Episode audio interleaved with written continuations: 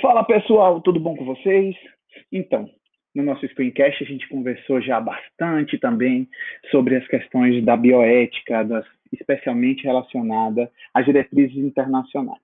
E aqui nesse nosso podcast eu quero aprofundar um pouquinho mais a discussão com vocês sobre as atitudes paternalistas do profissional de saúde né, esse próprio nome já fala, paternalista. Eu já conversei um pouquinho com vocês que essa questão do paternalismo ele vai nascer realmente na Grécia Antiga, onde os médicos daquela época eram considerados semideuses, estavam encarregados de curar as pessoas segundo o seu poder e o seu próprio entendimento.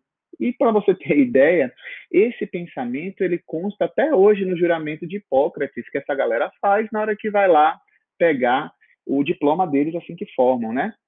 Mas isso não é interessante nesse momento. O que é, que é interessante a gente pensar que essa ideia veio de uma posição de hierarquia, né? onde aquele que cura tem uma posição de hierarquia maior do que as pessoas que estão sendo curadas. E se a gente parar para analisar isso mais friamente, a gente vai entender que existe um desnivelamento de, de dignidades entre aquela pessoa que está lá proposta a curar e aquela pessoa que está doente.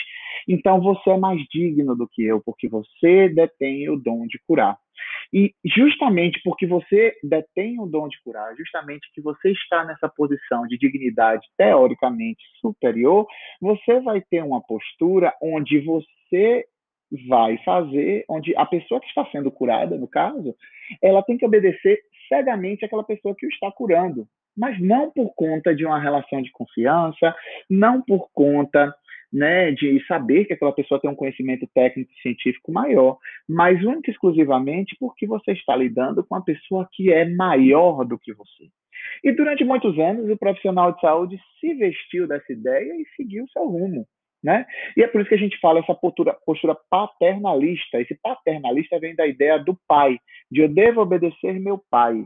Nossa ideia, dentro desse contexto de uma sociedade extremamente machista, onde a figura masculina era realmente essa figura maior, em todo esse contexto, a gente mantém essa questão até hoje. Então, é muito por isso que a gente, até hoje, quando vai ter consultas com alguns médicos ou mesmo dentistas, você não tem direito a perguntar o porquê que você está sendo submetido àquele tratamento, você não tem direito a questionar outras medidas terapêuticas, dizer que quer se ouvir uma segunda opinião, sem que aquele, aquele profissional de saúde se ofenda com essa situação. E a gente muitas vezes tem essa postura paternalista.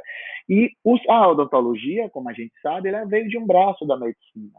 Então a gente pegou também esse, entre aspas, né, muitas aspas, esse ranço do pessoal de lado essa postura onde nós somos os detentores dos saberes e o paciente não tem que questionar. Mas isso fica muito complicado quando a gente olha pelo olhar da bioética que essa postura paternalista em si, ela vai ser um extremo um extremo desrespeito ao princípio da autonomia. Vamos dar uma lembradinha aqui do princípio da autonomia. O princípio da autonomia é aquele que fala que o paciente ele tem que ter né, o direito de escolher, de entender, de compreender o seu próprio tratamento em si. Né? Então, a gente não tem que impor o tratamento ao paciente, a gente tem que sugerir o tratamento ao paciente.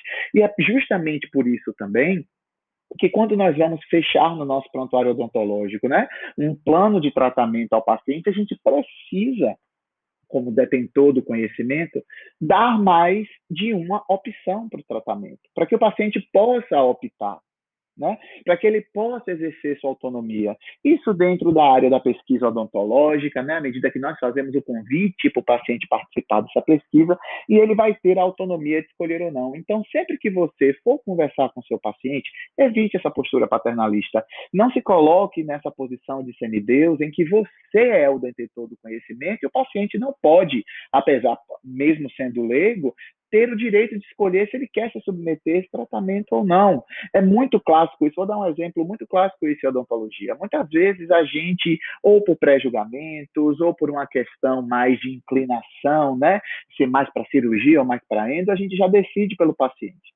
Né? Eu acho que para você é melhor fazer exodontia. E o paciente fala, mas doutor, eu quero manter meu dente como é que eu faço? Aí você, não, mas as chances de, desse dente vingar, porque já está muito complicado, né? Então, se ainda tem, nem que seja 10, 15, 20% de chance de manter aquela unidade dentária, o paciente ele tem que ser Ele tem que ter o direito de escolher. E é justamente por isso, para que ele exerça esse princípio da autonomia direitinho, para evitar essa postura paternalista, que a gente inclui no nosso prontuário odontológico mais de uma opção e, ao final, ele assina. Porque também a gente precisa provar não é? Que esse paciente escolheu e exerceu a sua autonomia e nós evitamos essa postura paternalista. Tá bom, pessoal? Esse é o que eu tinha para falar para vocês, um pouquinho mais aprofundado aqui no nosso podcast, mas a gente ainda vai continuar falando de pontos muito importantes sobre esses princípios da bioética, né, da bioética principialista. Eu já iniciei aqui conversando com vocês sobre o princípio da autonomia e nós vamos nos aprofundar um pouquinho mais lá no texto base. Belezinha? Aguardo vocês lá. Abraço!